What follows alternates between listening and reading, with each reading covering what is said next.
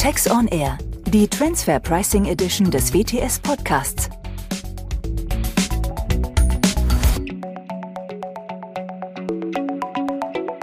Herzlich willkommen zu Transfer Pricing auf den Punkt mit Professor Dr. Axel Nientimp und mir, Andreas Riedel, heute zum Thema Der Nebel lichtet sich.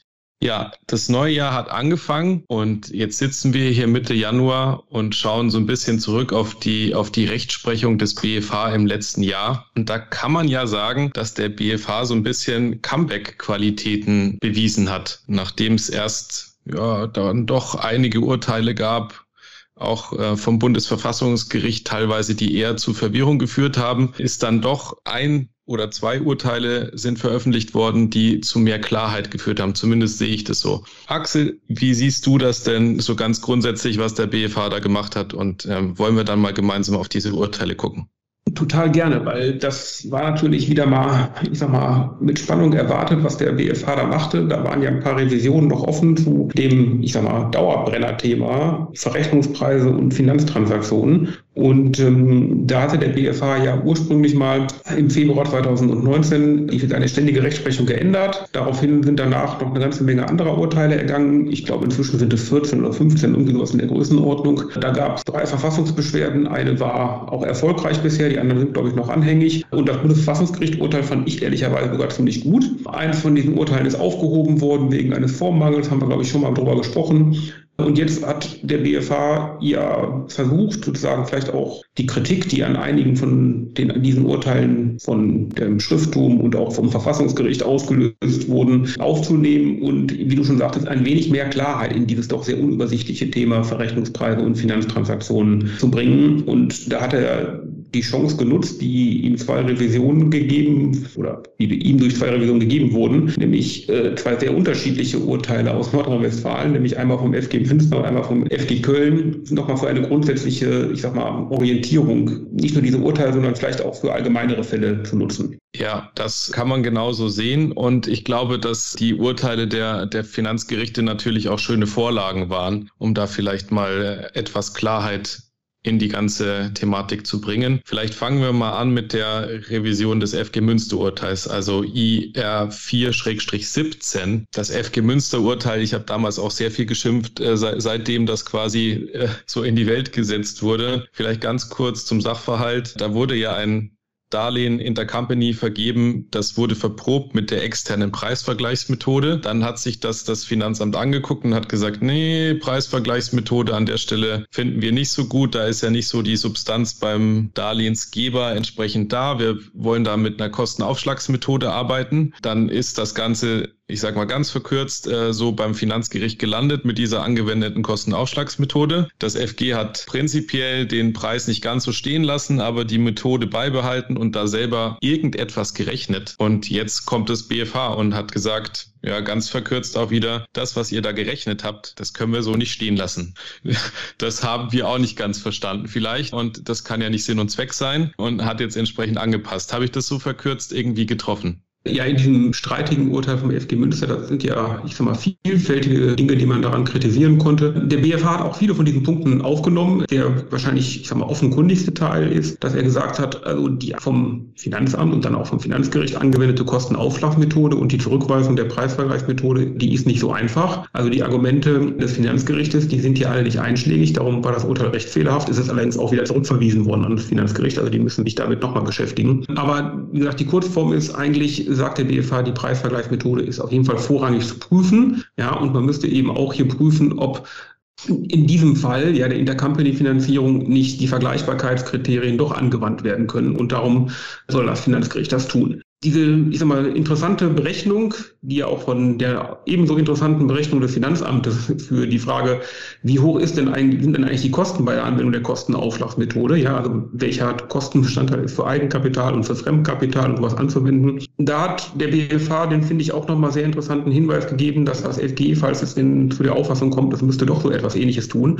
sich aber prüfen solle, ob er denn betriebswirtschaftlich genügend Sachverstand dafür hat und falls das nicht der Fall ist, er auch gerne einen Sachverständigen einschalten könnte. Das Gleiche äh, hat der BFH hier auch nochmal angewiesen mit der ja sehr plumpen Zurückweisung des FG Kölns, die gesagt haben, was der Steuerpflichtige gemacht hat, nämlich die Preisvergleichsmethode anwenden und zwar dann, ich sag mal, die Bonität des Darlehensnehmers mit Hilfe eines Tools, ich glaube, es war hier von Standard Poor's, welches die Kreditwürdigkeit analysiert zu messen das hatte das Finanzgericht zurückgewiesen mit dem Argument, es könnte ja gar nicht erkennen, weil das nämlich ein gut gehütetes Geschäftsgeheimnis ist, wie ist denn der Entpurs hier diese Kreditwürdigkeit bewertet. Was sie da genau getan haben, auch da hat der BFH gesagt, naja, also A, wir sehen, dass fremde Dritte sich auch an dieser quasi geheimnisvollen Bewertung durch die Ratingagenturen dran halten. Also eben auch fremde Dritte, Darlehensgeber und Darlehensnehmer halten sich dran, obwohl sie den Algorithmus nicht hinterfragen können. Aber wenn das doch entscheidungsrelevant sein sollte, könnte man ja gerne auch mal jemanden von diesen Ratingagenturen befragen als Zeugen oder auch da einen Sachverständigen hinzuziehen. Also das fand ich schon noch mal ganz interessant, dass in diesem Jahr häufig betriebswirtschaftlich interessanten Themen, die wir bei Verrechnungspreisen haben, der BFH gesagt hat, naja, wenn man da als Finanzgericht nicht weiterkommt, ja, dann könnte man ruhig einen Sachverständigen mal hinzuziehen als Finanzgericht. Man muss das gar nicht alles immer alleine machen, wenn man sich denn von der Ausbildung her als Finanzrichter da vielleicht nicht so in der Lage fühlt. Das sehen wir in anderen Ländern viel häufiger. Bisher waren die deutschen Gerichte da bei diesen Fällen doch sehr zurückhaltend. Vielleicht kommt dann ja vielleicht auch mehr betriebswirtschaftlicher Sachverstand in einigen von diesen Fragestellungen hinein. Ja, das kann man ja nur hoffen, weil mit allem betriebswirtschaftlichen Sachverstand waren die vorherigen Ausführungen des FG Münster an der Stelle eben nicht zu verstehen. Und das kann ja nicht der, der Sinn und Zweck sein. Also ich, ich finde das sehr spannend, gerade wenn man sich jetzt nochmal die Preisvergleichsmethode so in ihren zwei Nuancen, Nuancierungen anguckt, dass hier der BFH sehr explizit den externen Preisvergleich nochmal bestätigt hat oder etwas mehr in den Fokus gerückt hat und dann ja auch zwar zurückverweist, aber sehr klare Denkanstöße mitgibt, aus verfahrensökonomischen Gründen, wie man das, glaube ich, hier nennt, damit das Ganze nicht nochmal äh, dann entsprechend zurückkommt, wie denn der externe Preisvergleich durchzuführen wäre und was denn dabei zu berücksichtigen ist. Und du hast ein Thema ja jetzt auch schon angesprochen. Das ist an der Stelle dann die Kreditwürdigkeit oder die Bonität, die da im Fokus immer wieder ist, weil sie eben wahrscheinlich das ausschlaggebende Kriterium ist, was die Zinshöhe dann entsprechend beeinflusst. Und da kann man ja schon sagen, hat sich der BFH wahrscheinlich so klar geäußert wie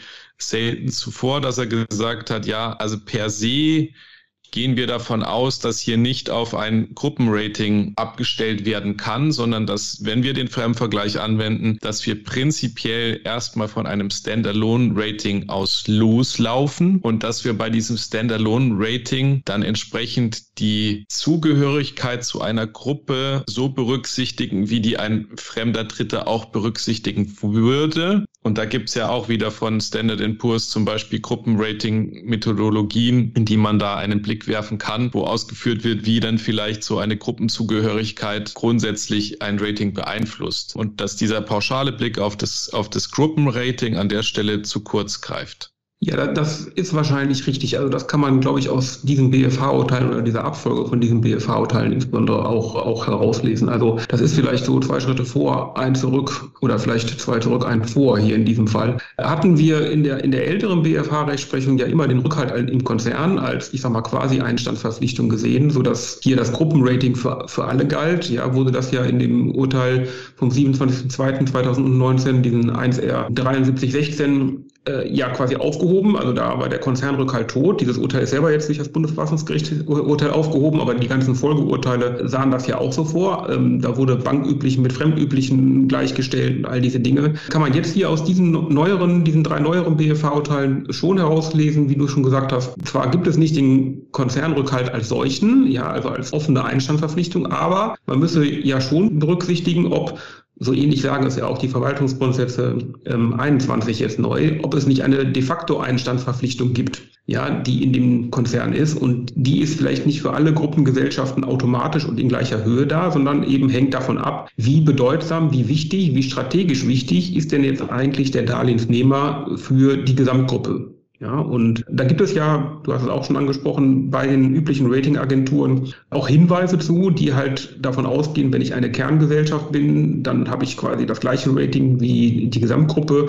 Bin ich nur von strategischer Bedeutung, habe ich irgendwie ein, zwei Notches weniger, dass man sozusagen von da aus ausgehend sich überlegen muss, äh, kann ich Abweichungen von dem Konzernrating hier machen, bis vielleicht hinterher, das ist jetzt in dem BFH-Urteil nicht entschieden worden, aber zu Gesellschaften innerhalb der Unternehmensgruppe, die aber für den Fortbestand oder sozusagen für die strategischen Ziele nicht besonders wichtig sind, die dann vielleicht wiederum auch nur ihr Standalone-Rating hätten. Also so muss man das dann im Einzelfall sich anschauen und sich überlegen, äh, wie die Kreditwürdigkeit Standalone, die der Ausgangspunkt ist, beeinflusst wird, ja, durch die Gruppenzugehörigkeit und die Wichtigkeit für die Erzielung von strategischen Interessen der Gesamtgruppe.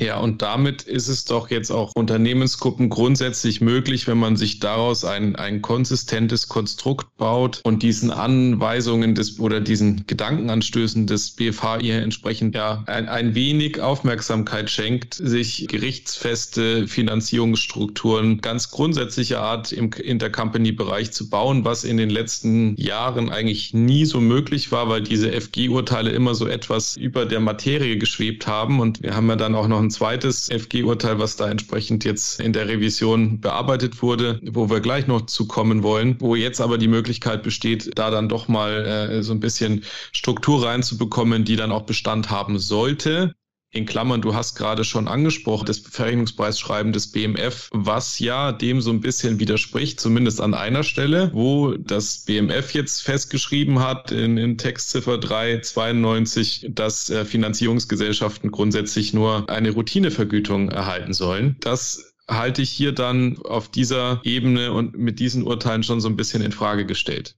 Das ist richtig. Die Intention, ich sag mal, des Verordnungsgebers oder der Gesetzgeber hatte ja auch eine Initiative gestartet, vielleicht in einem Paragraphen 1a damals im Maßnahmenumsetzungsgesetz, zu, zu überlegen, ob man nicht Spezialregelungen, die vielleicht auch von dem Fremdvergleich ein wenig abweichen oder den genauer spezifizieren, für Finanztransaktionen zu machen, weil Arbitrage gegen das Steuerrecht hier halt besonders vermutet wird. In den beiden Fragen eben genau, äh, wie viel Substanz muss der Darlehensnehmer und der Darlehensgeber eigentlich haben und kann es sein, dass man auch niedrige Zinsen nimmt, obwohl marktüblich vielleicht höhere angemessen wären. In dem hier oder in dem zweiten Urteil, was wir hier besprochen haben, die Revision auf das ähm, FG Köln-Urteil, also auch vom 18.05.2021, 1R 6217, hat der BFH ja auch nochmal relativ klar gesagt, ob der Darlehensgeber ja, genügend Substanz hat, ist eigentlich für die Höhe des Marktpreises im ersten Schritt mal unerheblich. Also wenn zwischen Darlehensnehmer und Darlehensgeber ein fremdüblicher Zins vereinbart wird, ja, der Darlehensgeber aber nicht genügend Substanz hat,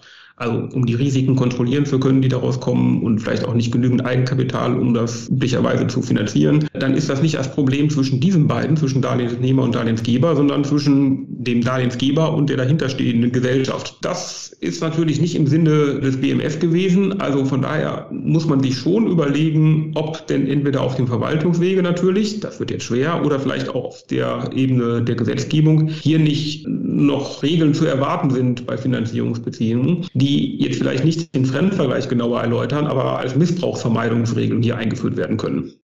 Ja. Also zu deiner Aussage, ja, das bringt Licht ins Dunkel und da kann man sich so langhangeln mit dem, was wir gerade besprochen haben, aber wie leider so häufig im Steuerrecht und insbesondere im internationalen Steuerrecht, die Wahrscheinlichkeit, dass sich hier nochmal irgendwas ändert in der nächsten Zeit, die ist jetzt nicht null. Ja, da stellt sich ja jetzt die große Frage, welchen, welchen Weg will man da gehen? Aus Sicht des Gesetzgebers vielleicht auch. Die eine Lösung wäre ja so, wie du es jetzt auch beschrieben hast, dass man vielleicht nochmal auf dem gesetzgeberischen Wege das Thema angeht. Die andere Sichtweise, die man hier ja auch deutlich haben kann, ist, wenn man sich diese zweite Revision vom FG Köln anguckt, dann öffnet die jetzt auch nicht ganz breit die Türe, dass da, ich sag mal, hochverzinste nachrangige Darlehen in unbeliebiger Höhe immer steuerlich anzuerkennen wären. Der Hebel der Korrektur ist vielleicht einfach ein anderer. Dann über den Sachverhalt, dass da schon die Frage aufgeworfen wird, ob denn das Darlehen wirklich als Fremdkapital anzusehen ist oder ob es nicht vielleicht doch eher Eigenkapital ist, was da gegeben wird und dass man auf diesem Wege dann eher korrigieren würde. So, und wenn man das dann entsprechend im Hintergrund vielleicht so ein bisschen im Kopf behält, dann wäre auch als Anwendung des Fremdvergleichs diese Kontrolle, ob denn FK oder EK vielleicht sogar der sinnvollste Korrekturmechanismus. Mhm. Ja, das ist richtig. Also, aber der Kern, wie bei vielen von diesen Verrechnungspreisfragen, sind ja, ich sag mal, von Menschen gemachte Regeln, ja. Also, und eins der Hauptziele ist natürlich neben Missbrauchvermeidung, Vermeidung von Doppelbesteuerung, Grundsätzlich äh, habe ich ja ein, ein, offenes Ohr für viele Argumentationen. Also man hätte auch sagen können, wir nehmen immer die Kostenaufschlagmethode. Das Problem ist nur, es müssen sich dann auch alle dran halten, weil sonst haben wir unterschiedliche Zinsen und dann haben wir eben entweder Doppelbesteuerung oder doppelte Nichtbesteuerung. Und das ist, glaube ich, etwas, was momentan häufig vermieden werden soll. Oder andersherum, wenn Deutschland hier einen sehr individuellen Weg für die Auslegung des Fremdverleihsgrundsatzes wählt, dann wird das natürlich in vielen Verständigungsverfahren münden. Und da habe ich nicht das Gefühl, dass das Bundeszentralamt für Steuern noch ganz viele neue Fälle braucht.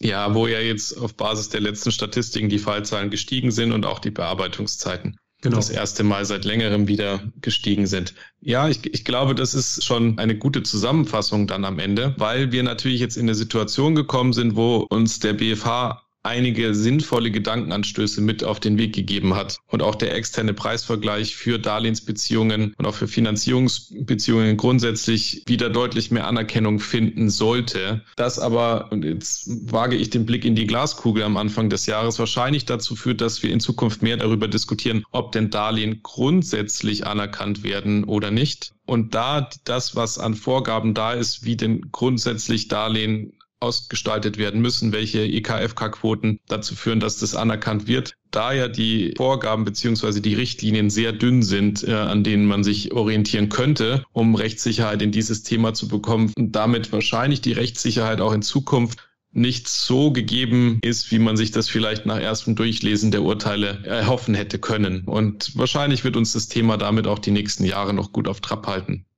Da gehe ich ganz stark von aus. Und damit ist doch dann für heute alles gesagt. Langweilig wird's nicht. Das war es mit Transfer Pricing auf den Punkt, einem WTS On Air Podcast. Die nächste Folge unserer Podcast-Reihe veröffentlichen wir zeitnah. Bis dahin alles Gute und falls Sie Fragen oder Anregungen für uns haben, erreichen Sie uns unter der E-Mail-Adresse podcast.wts.de.